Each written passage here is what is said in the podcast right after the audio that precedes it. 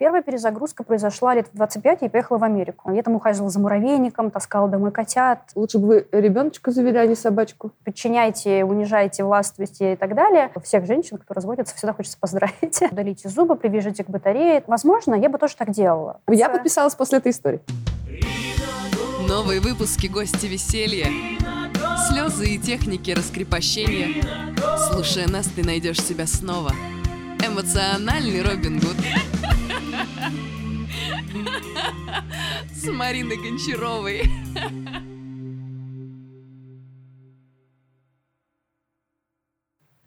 Скрумуцу, скромуцу, скраматься, скрематься, скримицы, скрымыцы. Попробуешь? Скрымуться особенно нравится. Скрымуться не наши. Попробуем. Скрумуцу. Скрумуцу, скромуцу. Скрумуцу, скроматься. Скрумуцу, скромуцу, скраматься. Скрумуцу, скроматься, скраматься. Там в середине есть не, неслышное «т». Скрумуцу, скрум... Скрумуцу.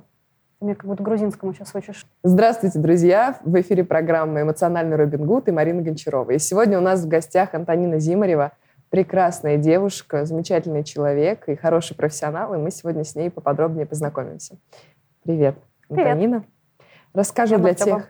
Гамарджоба, да, потому что мы сидим в грузинском ресторане. Это первый грузинский вкусный ресторан, который я нашла в Тбилиси, потому что, когда я спросила у Антонины, какое место для нее самое дорогое в Тбилиси, э, учитывая, что она тут живет около полугода, вот она сказала, что вот это самое, наверное, приятное. И знаете, мы прекрасно понимаем, почему, потому что тут очень уж антуражно и прекрасно. Давайте расскажем кратенько, чем ты занимаешься. А, ты сейчас про профессию? Да. Я работаю с собаками, я док-тренер, а, специалист по поведению. И последние три года, поскольку я развиваю свой проект, а, я стала а, бизнес-вумен.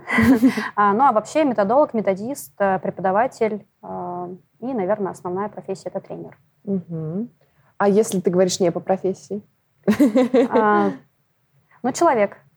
Человек. Вот, наверное, ради этого слова я позвала Антонину на интервью, потому что как-то оно мне ассоциируется со словом «человек». Казалось бы, да, человек, который занимается собаками, ассоциируется со словом «человек». Ну, потому что как-то все в твоей истории пропитано стремлением к тому, чтобы сделать людей, не- даже не сделать, наверное, да, Мгм. а показать своим примером, что люди — это люди. Мне кажется, я не стремлюсь что-то показывать своим примером. Я так думаю. А, Но часто так бывает, да, я получаю такие отзывы, что а, кому-то что-то откликается, а, кому-то что-то нравится. И, конечно, когда я создавала свой блог, начала заниматься профессией, я концентрировалась на других вещах. Я концентрировалась на профессии, на собаках. И сейчас немного она выходит уже за рамки Ам, Это связано с тем, что я получаю какие-то дополнительные обучения, это связано с тем, что я иногда не ограничиваю себя и говорю о своей личности или о каких-то отношениях а, людей. И получается, что, да, профессия немного уже вышла за мои рамки, а, и блог вышел, да, за рамки профессии, и часто я получаю такие какие-то отзывы. Иногда это про а, то, что а, кому-то из взрослых это помогает воспитывать э, ребенка, да, или налаживать с ним контакт. Иногда это про какие-то личностные особенности, иногда про работу, иногда это про умение просто учиться. Да. Я часто говорю, что, к сожалению, в нашем образовании не хватает навыков а, обучения учить учиться, да, что я пытаюсь сделать. Поэтому да. Вот важная тема, которую мне хочется поднять. Ты сейчас ее немножечко затронула. У тебя, наверное, ну это, наверное, одно из самых ярких проявлений, которые я вижу, ну, на том же просторе Инстаграма. Ты один из таких самых ярких людей, которых я знаю, которых я читаю, у которых удается совмещать экспертность свою, то есть историю о собаках, о дрессировке собак, о том, как налаживать с ними контакты, делать их друзьями, но при этом я ну, как э, обыватель со стороны, многое понимаю про тебя как про личность. Понимаю твои ценности, понимаю твои горести, понимаю отчасти твой характер, да, ну вот то, что ты готова показать. И вот как тебе это удается? Потому что очень многим людям это сложно. Им кажется, что либо я попкой должен крутить на камеру, либо я должен что-то очень умное рассказывать. А тебе удается соединить сложную тему кинологии и Ты сейчас говоришь, а я такая думаю, да, я это делаю. Интересно, как я это делаю? Слушай, э, с недавних пор э, я сейчас много учусь в направлении коуча, то есть это еще, еще один навык преподавания. А, естественно, там занимаюсь психотерапией и натолкнулась на такую интересную вещь, что часто люди прорабатывают синдром самозванца. Ну, возможно, это время такое когда-то было, и мы все оттуда, да, из каких-то 90-х. И многие сталкиваются с тем, что синдром самозванца их очень э, закрывает и не дает возможности что-то высказывать, что-то делать. У меня это точно тоже есть. И сейчас я продолжаю где-то считать, что чего-то я не достигла в своей профессии, это меня толкает на развитие дальше. Но интересный момент, что почему-то меня это не морозит. То есть я могу в себе сомневаться, э, я могу бояться, э, но я закрываю нос, прыгаю в холодную воду и там типа посмотрим, что там из этого получится. Не могу сказать, что я так делаю всегда, я прям безус... безумно везде выхожу из зоны комфорта, я все равно стараюсь э, как-то это балансировать хотя бы на какую-то часть. Но да, есть такая особенность, что когда мне страшно, я все равно продолжаю что-то делать э, и в чем-то где-то себя поддерживаю, в чем-то потом ругаю и так далее. А, но ты задала вопрос, я, честно говоря, задумалась э, и, наверное, теряюсь даже ответить как-то умно а, потому что, возможно, я даже это не до конца осознавала, что я это делаю.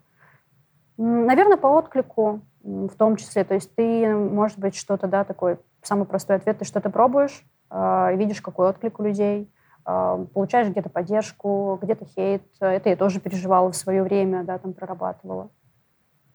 Ты видишь обратную связь, и это тебе помогает сделать что-то еще раз, еще раз, еще раз. Я думаю, что это людям может быть интересно в плане, что наш рынок э, пересыщен, присыщен какими-то идеальными продуктами, и, наверное, э, сейчас э, сама личность и идентичность личности выходит на первый план.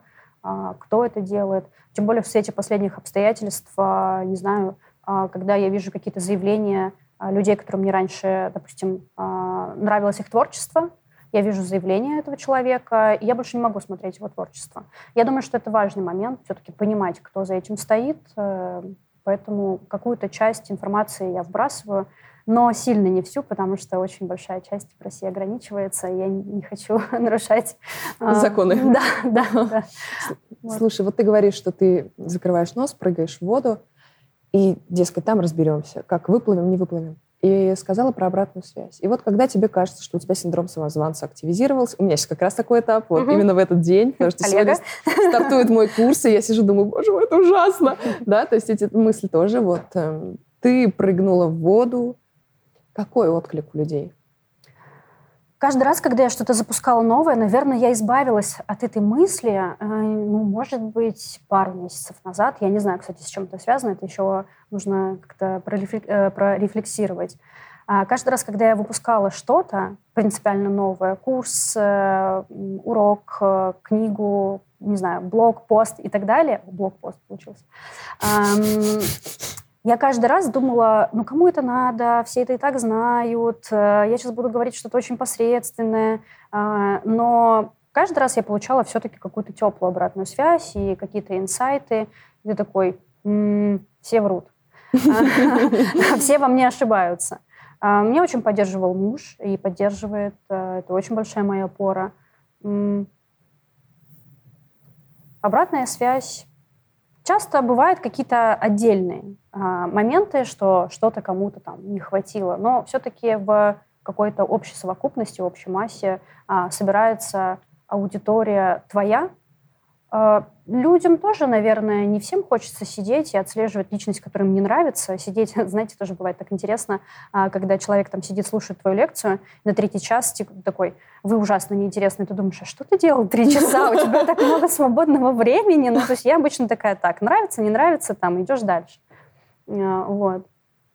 Э, поэтому, конечно, тоже время такое, очень быстрых решений, и, как правило, собирается та аудитория, э, у которой ты откликаешься. Mm-hmm. И, как правило, это все-таки такая теплая аудитория, и она тебя поддерживает автоматически. А вот э, ты тоже говоришь, что не сразу начала, да, сперва был очень такой профессиональный блог. Был, Когда да. ты это начала, что побудило тебя, если ты помнишь, и какие начались отклики, как ты поняла, что в этом можно развиваться? Это супер не сразу произошло. Сначала я вела блог про м, вообще собаку, которая лишилась семьи, я ее стала перевоспитывать. То есть он был такой Про прям супер, да, супер узко, вообще по узкой теме, а, узкопрофильный. Расскажи эту историю, пожалуйста, кратенько, чтобы люди знали, потому что меня она восхи- восхищает очень Да сильно. нет, там нечего я, пос- восхищаться. я подписалась после этой истории. А, а, да, собаку решили отдать, э, поскольку это была собака моих э, довольно близких родственников. э, Я взялась на ам, переустройство. То есть я сначала не хотела его брать, я решила помочь э, переустроить его в другую семью, поскольку э, ну, основной инцидент произошел после, сразу после рождения ребенка, и ребенок попал в реанимацию не из-за из нафания, а ну, там были сложные роды. Э, вот. И ребенок попал в реанимацию, мама ребенка э, была мало дома, э, много присутствовала в больнице, при этом у нее была э, старшая дочь, но старшая это ей полтора года было на тот момент.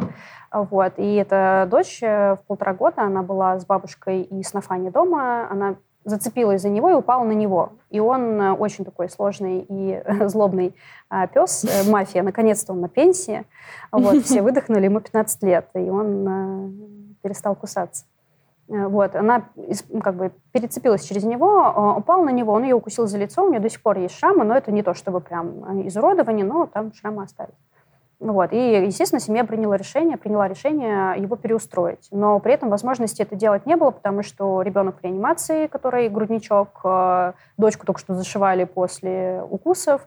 И, в общем, такая вот э, ситуация. Я взялась помочь, и э, это был трудный момент, потому что ты не объясняешь, кто это делает. И я выступала как будто бы в роли хозяйки. И был такой поток негатива, типа, как вы могли переустроить собаку? И тогда во мне что-то перещелкнуло. А, ну, типа, как люди так могут осуждать, хотя они не понимают вообще вот всей глубины ситуации. Ребенок. Э, Да. А, Ну, там понятно, что все впрягались э, за состояние на фане. И я понимала, я была э, у такого выбора, я понимала, что он очень сложный пес, и что если он попадет, если или когда он попадет э, в другую семью, то, с одной стороны, многие могут подумать, что ему не хватало любви и начнут его условно там еще больше любить, а он э, не про то, что его не любили, поэтому он кусался. Это просто сложная собака. Можно сказать, с некоторыми психическими Мгм. отклонениями. Да, такие люди тоже бывают. С одной стороны, он может быть опасным для общества, а с другой стороны, кто-то может, наоборот, пытаться его подавлять. И, соответственно, это будет бесконечное э, битье, да, ну, то есть боль, страдания. И я решила попробовать э, забрать его себе. А, У меня была, знаете, такая очень эгоистичная мысль. Я решила, что э, если у меня не получится, я смогу его усыпить. Для многих это звучит что-то просто, «Ты как ты это можешь, но для меня это был вот какой-то запасной выход. А ты уже Я была попробую. тогда кинологом? Я начинала. Я только начинала, и у меня был такой вот как бы какой-то запасной план. И он меня очень, очень подогревал, что если мне не получится, есть какое-то вот, да, не очень хорошее решение, но так эти обстоятельства не я создала, и я должна в них находиться. Ну, все получилось, как ты знаешь, э, собака со мной. А Сейчас он остался в России, потому что по 15 лет, и мы не стали его перевозить. Но он с моей семьей, поэтому все в порядке. Вот, мы сейчас ушли в такую, не знаю, Да, насколько да, да. интересную тему. Ужасно интересное. Вот ты говорила, что ты начала вести блог, рассказывая, Да, как ты только про него. на фане. Да. А, Это было 10 лет назад, и в моей сфере, моей сфере, моей среде, э, в моей среде это был э, несколько новый подход. А, 10 лет назад, э, к сожалению, в России все еще, да и сейчас тоже, процветало э, довольно жестокое обращение с животными в плане прикрывать э, это воспитанием, но на самом деле подавлять собаку. Подчинять, подавлять, дергать, давить, вот это все. И, возможно, я бы тоже так делала. Ну, тебе специалист говорит, так надо делать. Ты говоришь, да, хорошо. Ты приходишь к врачу, тебе говорят, надо пить антибиотики. Ты говоришь, да, хорошо, я пью антибиотики. И ты как бы не всегда чекаешь какие-то э, мнения специалистов.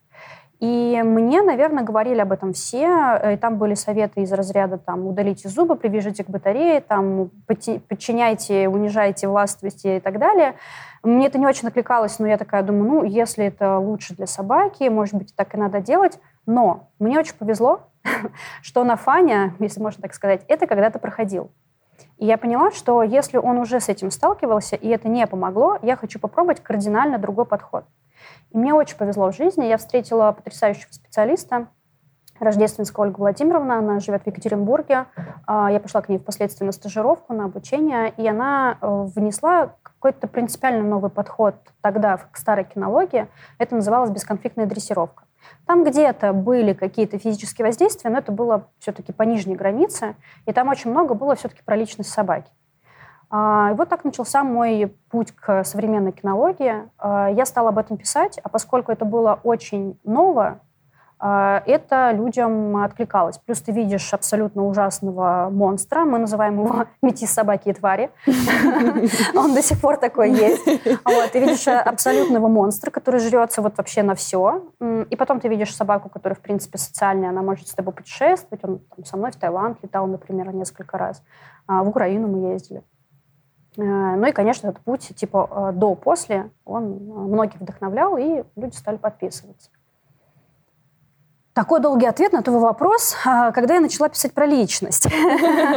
Вот я к нему подобралась. На самом деле не сразу. Я сначала писала довольно узкопрофильно, и где-то что-то вставками могло быть про то, вот мы съездили в отпуск, но без какой-то глубины.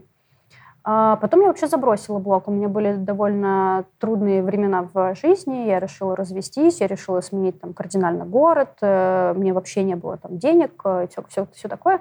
И я блог забросила, потому что много работала и еще жила в какой-то квартире, которая меня не вдохновляла, мне не хотелось там ничего фотографировать. И как-то я забросила блог. Обратно блог вернулся, когда мы с партнером э, решили открыть онлайн-проект, э, и я стала это сопровождать продвижением. Вот, и постепенно там появились какие-то личные истории, очень-очень маленькими такими прощупываниями почвы. Но когда ты видишь э, какой-то отклик, как я уже говорила, что за любым артистом, наверное, важно, какая личность стоит. И какой был отклик? Да хороший. То есть что люди писали? Спасибо, что вы про это рассказываете. Или ты видела, что просто было больше вовлеченности? Да по-разному. И так, и так, наверное, ты э, спросила и ответила. Да, такое было. И кто-то делился личными историями, кто-то говорил, что он эти знания применил вообще в чем-то кардинально другом. Мне очень часто бывает, типа, а я кошку перевоспитала, а я понятия не имею, как их воспитывать. Ты такой, ну, ладно, наверное, работает. А вот. Или там а, были даже истории, когда я рассказывала про развод с мужем, мне кто-то писал, а я вот тоже решила развестись. И я такая, ну, как бы тебя поздравить или что? Вот, потому что когда тебе пишут, я решила развестись, прочитав вашу историю, ты такой, надеюсь, это к лучшему. Вот. А вообще, честно говоря, э, всех женщин, кто разводится, всегда хочется поздравить поздравить. вот, это самая интересная жизнь после развода наступает. Ну, вот, собственно, наверное, такие вот какие-то вставки, э, даже которые я сейчас там использовала, они какой-то отклик имеют. Кто-то про личное, кто-то про собак, кто-то про детей, кто-то Вот, разная аудитория, которая реагирует на разное, да? То есть я всегда да. смеюсь, у меня один раз меня рекламировал кинолог замечательный, когда у меня еще был там совсем-совсем-совсем а, подписчиков. кого ты там имеешь в виду? А у меня тоже с ней было интервью, потом посмотришь. Но она так, за такой же подход, как ты, за очень экологичный, мягкий, прекрасный подход. Ну вот. И, у меня такая же история с тяжелой собакой. Ой, кстати, у каждого специалиста это практически, практически всегда. Так что, э, простите, пожалуйста, перебила, что нашу профессию очень редко я вижу такой вот стандартный приход, типа а, колледж, какой-нибудь там а, высшее, да, или сред... ну, среднее колледж, там какое-то высшее образование, потом, типа, работа очень редко у нас встречается в нашей среде. Ну, видимо, потому что, да, когда это как все лучшее создавалось, когда ты сам не мог этого найти. То есть там э, веганы ходят, мучаются. Вот я уже даже начала мучиться, я не ношу вещи из да. кожи. И мне супер тяжело. Сумки, ладно, появился Ани, Арни Прахт, рекламирую лучшие в мире, сум, э, лучшие в мире сумки. Вот, но появился Арни Прахт, и у меня все в сумках их, потому что эко-кожа, хорошее качество, все блестяще. А как же это? А, потребление осознанное. Вот, поэтому у меня всего три сумки. А, ну три сумки, да. И поэтому они универсальных цветов, чтобы меньше использовать. А вот с обувью беда. А я, как любая женщина, обожаю обувь. И я уже хожу, выбираю, мучаюсь. Если есть эко-кожа, то это такая гадость. Я уже думаю, блин, может открывать свой эко-салон своей эко-кожи. Потому что это работает так. Ты когда не можешь что-то найти, в какой-то момент начинаешь психовать и думаешь, я сделаю сам. И вот тут, видимо, то же самое. Эта девушка меня рекламировала. И ко мне пришло тогда, ну, какое-то количество человек, и прошел год. Кто-то отписался, кто-то пришел. Аудитория увеличилась там в шесть раз.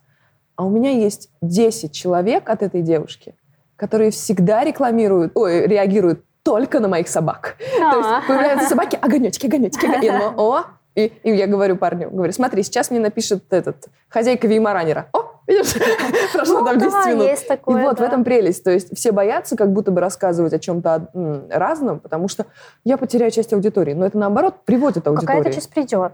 А, Это всегда так. Конечно, с э, мировыми событиями, да, у меня за один день было там 6 тысяч отписок. А, ну да, многие через это проходили, при том, что я там не супер активно высказывалась, да, поскольку я хотела бы приезжать там, родителей навещать в Россию и так далее.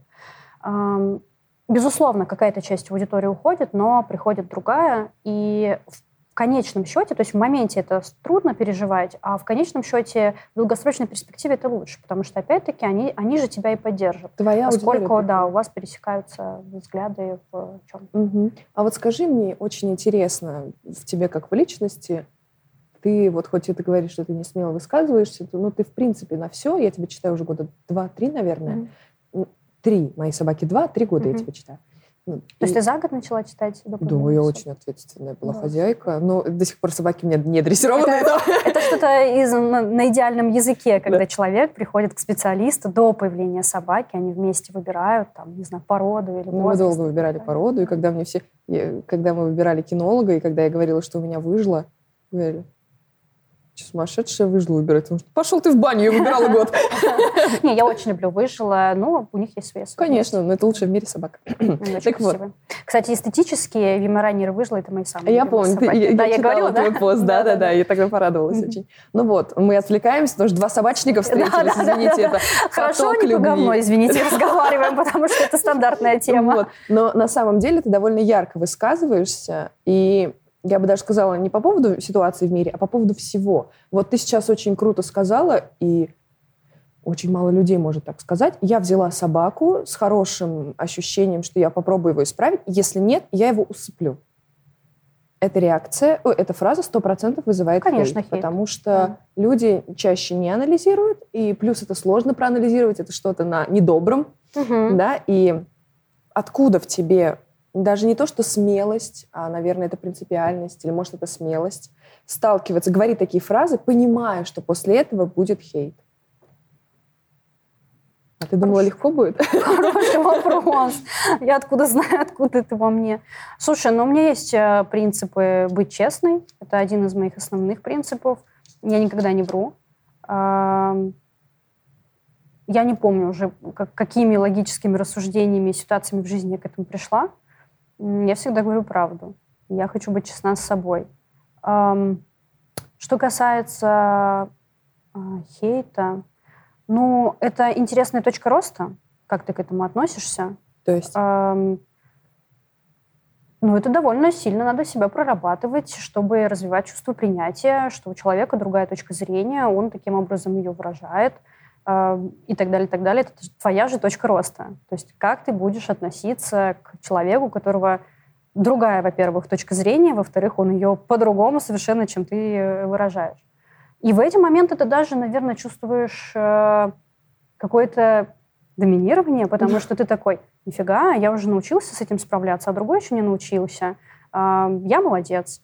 Да? То есть ты даже вот в таких э, вещах ищешь какое-то подтверждение своего какого-то роста. Очень хочется сказать что-то прям вот такое супер хорошее, но любой хейт это тоже возможность продвижения. Хотя я не могу сказать, что я довольно осознанно и часто э, создавала какие-то прово- ну, провокационные темы. У меня случайно получалось так, но я такая, типа, серьезно, вы так воспринимаете это? Ну, там, не знаю, я там собаку рассказываю о том, что я могу собаку помучить, но зачем они, блин, еще нужны? Ну, конечно, чтобы пощекотать им лапы, я не знаю, там, когда она зевает, схватить ее за язык. Ну, ты так не делаешь? ну, конечно, Ну вот, все за так хвост кусаю. все так делают, конечно, укусить там за жопу, все, все такое, сказать, что он придурок, когда он вот так вот сидит, и слюна там капает. Ну, все это делают, но почему-то стра- страшно признаваться. И когда я, например, о чем-то таком писала, и это набирает какой-то просто колоссальный э, отклик по всему э, запрещенному Инстаграму, ты такой, блин, а я даже не, собиралась это сделать. А вот. Но потом ты сталкиваешься с этим случайно. То есть я что-то запускаю, э, сталкиваюсь с хейтом, и ты такой, ой, я не хотела, извините, ну ладно, уже как есть. И ты себя прорабатываешь.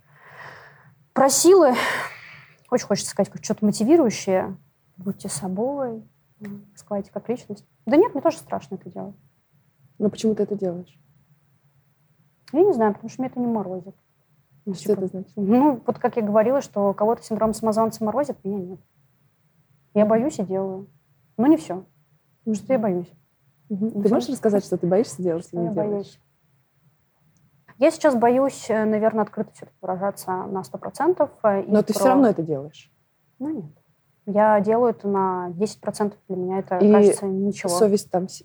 Нет, э, просто я понимаю, что я не делаю ничего плохого, и это несправедливо. Что я есть я, я никому конкретно не сделала а, плохо, и почему я должна это скрывать. Это касается ориентации, отношений, э, деятельности, ну, всего. А, вот. И меня это, конечно, гложет, что ты не можешь как бы это сделать. У меня просто то же самое. Я делаю что-то, мне говорят, как вы это делаете? А у меня только одно в голове, что я делаю на 10%, не на 100%. Да. И вопрос был именно в том, что это гложет все-таки. Ты делаешь, а это сидит и... А, ну, тоже нет такой задачи, знаешь, э, что-то максимально подробно о себе рассказывать э, или кого-то переубеждать или еще что-то. Я хотела бы иметь такую возможность, но пользовалась бы ли я ей или нет, я не знаю. Это, знаешь, как прийти в торговый центр с деньгами или без них. То есть у тебя они есть, ты можешь себе купить, но ты не покупаешь, и ты испытываешь одно да, чувство. Или ты приходишь в торговый центр, у тебя нет денег, ты не можешь ничего купить, уходишь тоже без ничего, но с другим ощущением. Я бы хотела иметь эту возможность, я считаю это несправедливо, но мы живем в такой стране. А есть у тебя такое ощущение просто, когда ты начинаешь что-то говорить, это относится вообще ко всему в мире, фри, ко всему запрещенному, ко всему незапрещенному, к тому, что я могу усыпить собаку, если она у меня не получится, да, то есть ко всему, что ты начинаешь высказывать чуть-чуть смелее, чем а, а, твое окружение. Возникают у тебя такие моменты, когда люди накладывают на тебя слишком много ответственности. Вот если вы это высказываетесь, то измените мир. Сделайте так, чтобы child-free разрешили. Сделайте так, чтобы собака смогла выбирать, э, ей усыпляться или нет. То есть есть у тебя такое чувство? Потому что у меня оно есть. Когда mm. на тебя, э, ты начинаешь что-то говорить, и ты такой, чувак, я и так много делаю для себя, мне и так очень страшно. А он такой, я вот вам, вас сейчас научу, вы сделаете, а я посижу еще с тайного аккаунта обычно пишет об этом. Угу. И, ну, меня это очень попадает. Как у тебя? Ну, возможно, это интерпретация. Нет, это тебе так э, откликается, что да, ну, несомненно, например, конечно. Поэтому то есть фраза звучит э, вот так, да, а ты ее интерпретируешь через э, свое какое-то личное. Сто процентов, естественно. Да, ощущение. Нет, наверное, я не могу сказать, что я это себе ощущаю. Э, опять-таки, наверное, потому что я не так уж и много про личность рассказываю. Кто-то это, может, чувствует, кто-то значит, строк читает, да, и не совсем улавливает суть. Что касается сложных тем, я действительно их не обсуждаю. То есть я в, откры... в блоге не буду обсуждать открыто ношение, то есть если мы возвращаемся к моей деятельности, я не буду высказывать э, про ношение электрошоковых ошейников э, или про усыпление, хотя они существуют. Но ты говоришь, что это плохо. А, это очень однобоко. Я считаю, что все инструмент, и важно, как ты этим пользуешься. Ты говоришь, это плохо, но есть исключения. Да, и если ты это говоришь, то ты как будто бы легализуешь э, части идиотов это делать. Поэтому ты не можешь ни одно, ни другое. А, все очень индивидуально, и все надо рассматривать э, именно в индивидуальном порядке. Ну, правила, собственно, есть, да, чтобы э, там были исключения. Поэтому а, я, в принципе, не очень люблю категоричность. Я считаю, что категоричность свойственна людям, а, которые еще в процессе становления своей профессии всегда есть нулевой пациент, который тебе переворачивает вообще все. Это такой, а, ну вот как бы все-таки, да, мы про ЭШО, и это, условно, там единственный способ. Это если про профессию. А что касается каких-то личностных тем, честно говоря, мне сложно здесь рассуждать, потому что блог не про это. Я очень мало про это пишу. Тебе а, так кажется? Да, и вот то, что ты мне говоришь, для меня это тоже какая-то новость. Э, и я такая, да, что-то там э, есть про а, мои какие-то особенности, ну или там про мою жизнь. Мне казалось, что я очень прям по низкой границе прохожу, поэтому мне сложно рассуждать. И когда я это делала, я, в принципе, наверное, не задумывалась. А, вот. Ну, чем-то делилась, но тебе хочется. То есть еще тоже важно, да, все сейчас очень актуально говорить про эмоциональное выгорание. Наверное, важно это чекать. Если тебе что-то хочется сказать, то скажи это. Вот. Но, безусловно, я понимаю какую-то ответственность, и, например, какие-то особо острые темы я все-таки стараюсь не затрагивать, потому что высказаться и остаться и вашим, и нашим, ну, практически невозможно. Если ты условно, еще раз повторюсь, условно, не то, чтобы я сейчас говорю, давайте все использовать там негуманную амуницию, да, но, например, ты начинаешь рассуждать, я не могу не сказать о том, что в целом это возможно. Но настолько в минимальном проценте, настолько в индивидуальном порядке, но я не могу об этом не сказать. Это же будет нечестно. Да? И в моей практике это было, и в практике моих очень близких коллег это было. Ну, соответственно, если ты об этом говоришь, какой-нибудь придурок из Ар... хотел сказать какое-нибудь название города, ну ладно, Орел ни в чем не виноват, город Орел. Ну, я имела в виду какого-то города, который, а, может быть, допустим, не крупный, да, и вот сидит какой-нибудь человек, который вообще ничем не занимался да, собакой. может, и крупный. Да, может, и крупный, да, действительно, что за какой-то изм. Городской. Изм. Горосизм. да. Горосизм какой-то. А, вот. И вот сидит какой-то человек, он вообще не занимался собакой, он читает такой, о, вот этот специалист, вот использовал в таком-то разрезе, значит, мне тоже можно. Ну, поэтому я скорее стараюсь не высказываться. А как же тогда поднимать насущные важные темы? Если брать хотя бы профессию, да, не берем уже личное, там можно там твое право высказываться, не высказываться, но вот если мы берем профессию, предположим, раз уж мы Эшо так затронули, существует проблема Эшо. Ты знаешь, что я помню твой пост, что собаки умирают, потому что Эшо заклинивает, собака залезает под диван, разбивает себе голову.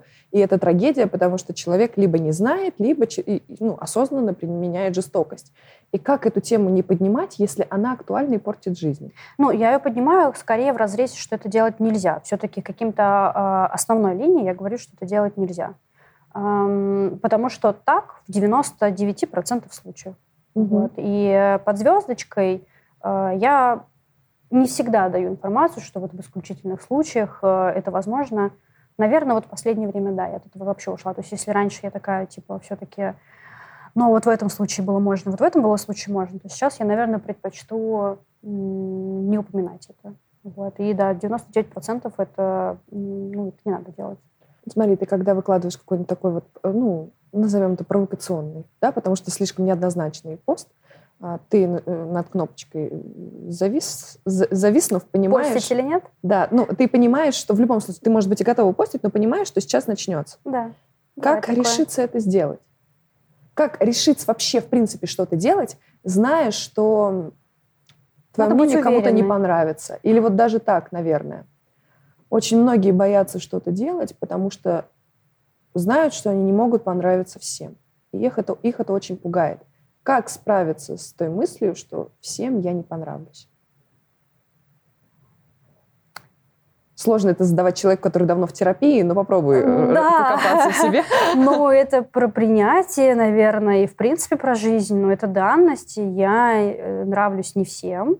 А, мне нравятся не все, но это не говорит о том, что этот человек э, плохой. Поэтому, наверное, мне это не так сильно пугает. Но это про проработку, наверное, всех вот этих комплексов из детства, хорошей девочки, синдром отличницы и все остальное, это, наверное, вот туда относится. Как бы, что бы ты посоветовал человеку, у которого есть синдром отличницы, синдром хорошей девочки, но нет денег на психолога? Найти денег про психолога. Это лучшая инвестиция. Ну, серьезно. Все-таки мне действительно очень много знакомых и друзей, которые, а, планируя свои бюджеты, говорят, э, ну, в этом месяце там, я себе это не позволю, да, или там, а, я хочу купить э, кроссовки или сумку. Не стоит, правда. Идите в терапию. Но очень важно найти своего хорошего специалиста. Это лучшая инвестиция, пожалуй. А, и это тоже интересный путь, потому что дети из, э, там, условно, 90-х, Естественно, я тоже проходила момент, когда ты ходишь к психологу, ты что, больная?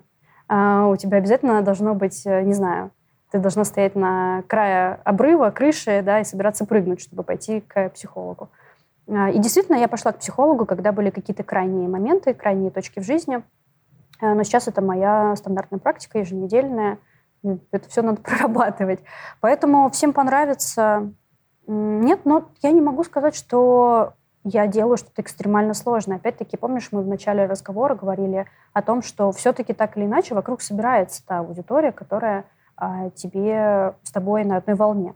И на самом деле, вот, например, именно хейт в блоге, да, он встречается, но больше хейта, например, от специалистов каких-нибудь, а, И ты в какой-то мере даже немножко злорадствуешь, потому, злорадствуешь, потому что ты заходишь, такой смотришь, а, в общем-то, я не знаю ни имени, а, и ты такой думаешь, ну, наверное, это про зависть или еще про что-нибудь. Вот, вообще, а, самый большой был такой тяжелый момент, когда была, например, реклама, и там совсем холодная аудитория комментировала, например, мою внешность. Типа, ну, девочки же должны быть э, с длинными волосами, а, нормального цвета, в юбке, ну, да, кинолог, пожалуйста, на каблуках там преподавай. вот это все. Вот. И у меня было много всяких а, комментариев, связанных именно с внешностью, что там баба-мужик и так далее. А, есть, очень прост... есть очень простая ну, шутка, типа, это даже не из психотерапии. А, Марин, тебе очень не идут зеленые волосы. Как тебе?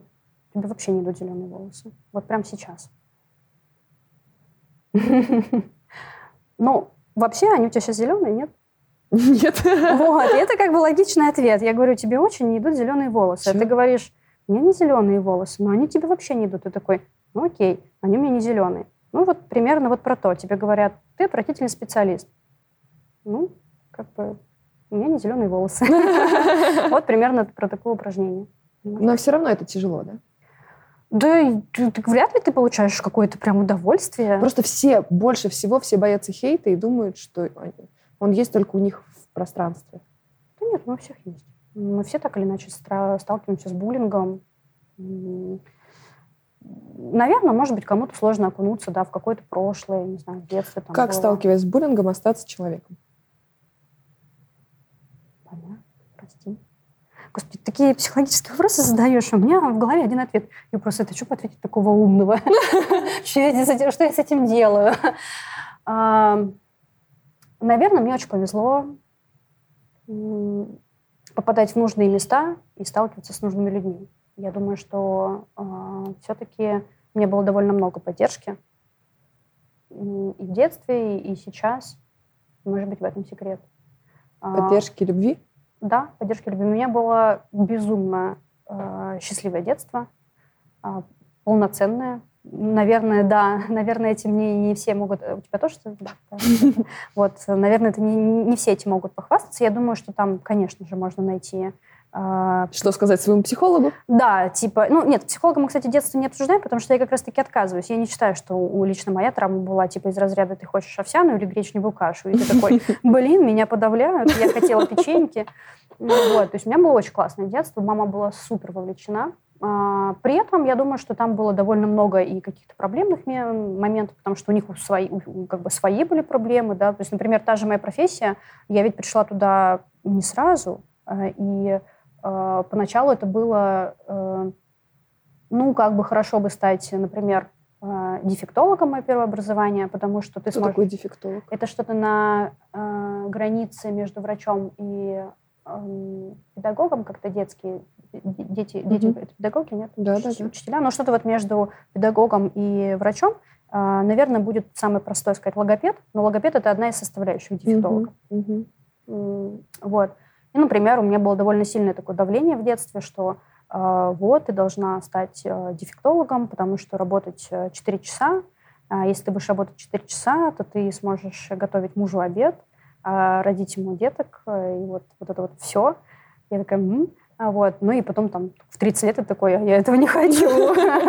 А я как бы вообще и про феминизм, и про и про открытые отношения, и вообще про все. А, вот. Но, тем не менее, детство у меня было супер счастливое. Поэтому как, э, да, какой наш там был основной вопрос? Как не бояться хейта? Ну вот, у нас оператор зазевал. Давай на другую тему. Я не знаю. Мне кажется, эти вопросы надо к психологу задавать. Все, Все тебе уже, ты, ты уже не оправдаешь. Да нет, отлично, что это... Потому что, ну, правда, я не знаю, что Хорошо, сказать. Просто это делать. Э, бери это делай и находи в себе какие-то зоны роста, как с этим справляться. Ты начинаешь расти, развиваться как личность. Хорошо. Вот ты затронула тему, что у тебя не сразу ты пришла в свою профессию. Расскажи, пожалуйста, про это.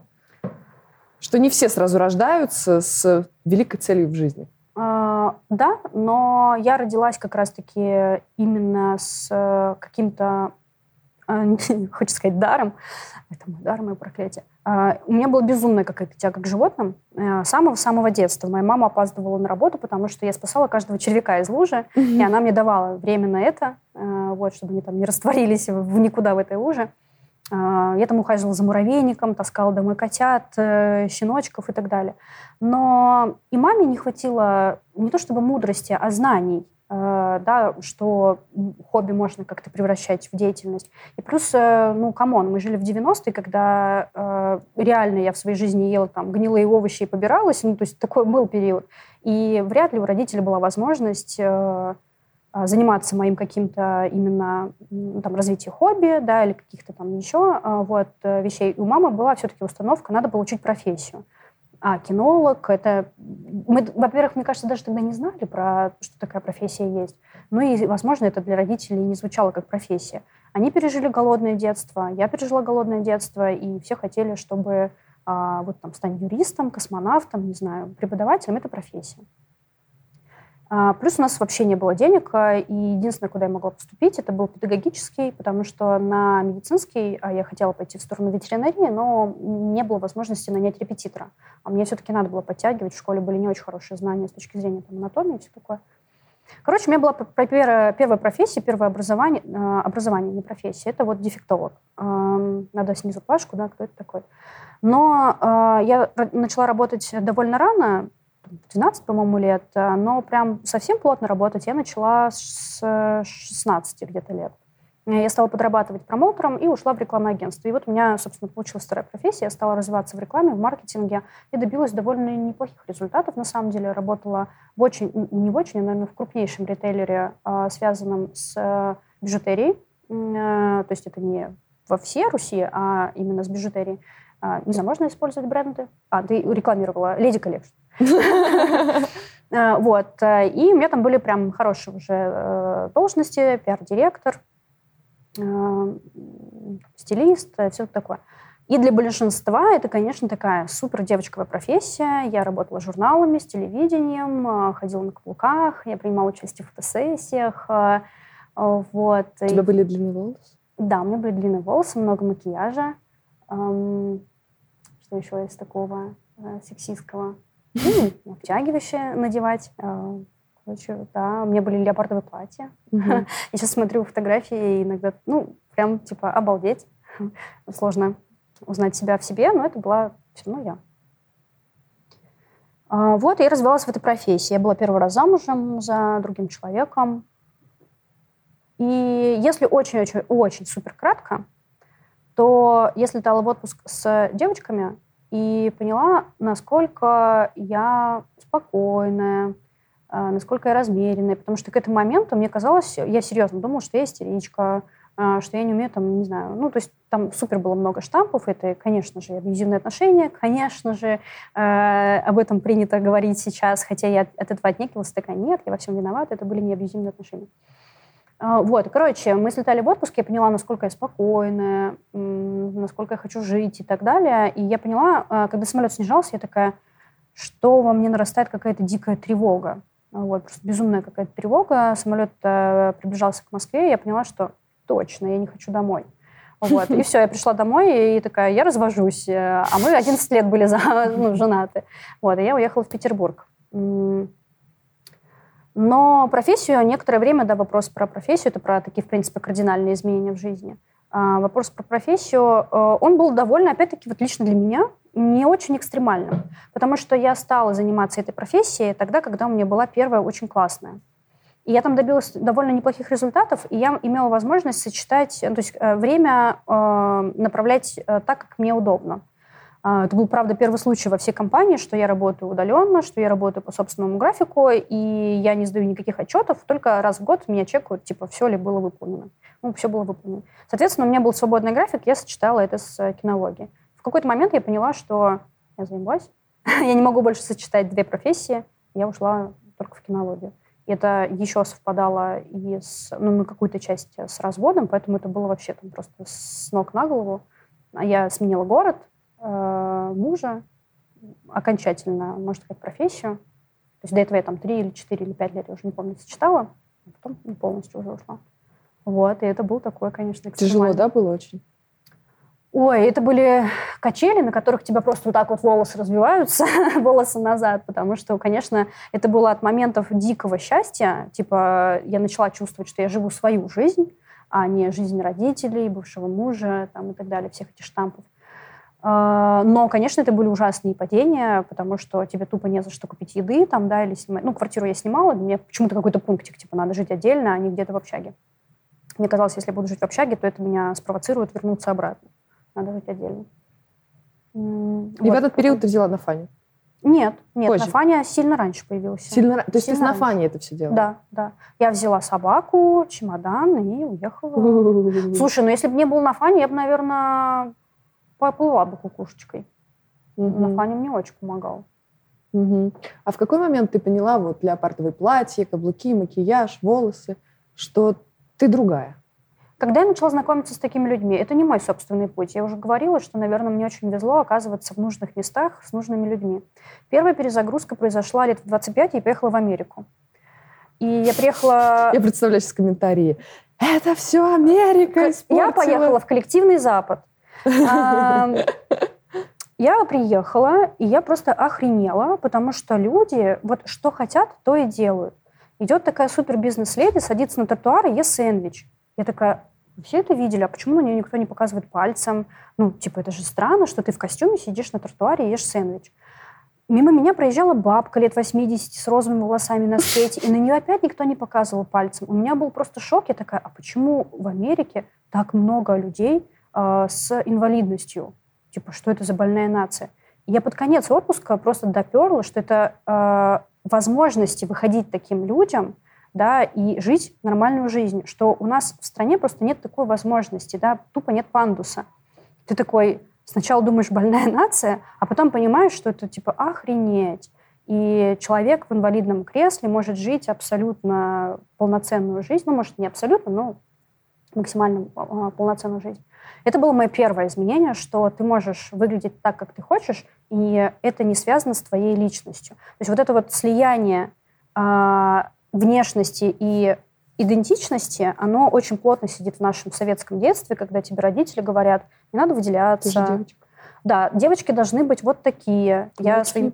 Да-да-да, я своим племянницам каждый раз, ну, бабушка все равно продолжает это говорить, я каждый раз, ты никому ничего не должна. Хочешь, иди в спортивках в театр. И они реально это делают. То есть в спортивках Говорю вам как актриса театра, Ходите в спортивках театр, ничего страшного в этом нет. Да, ну... Скорее наоборот, это выглядит странно, когда ты вдруг приходишь богема, и ты такой... А, Друг, сейчас не 19 век.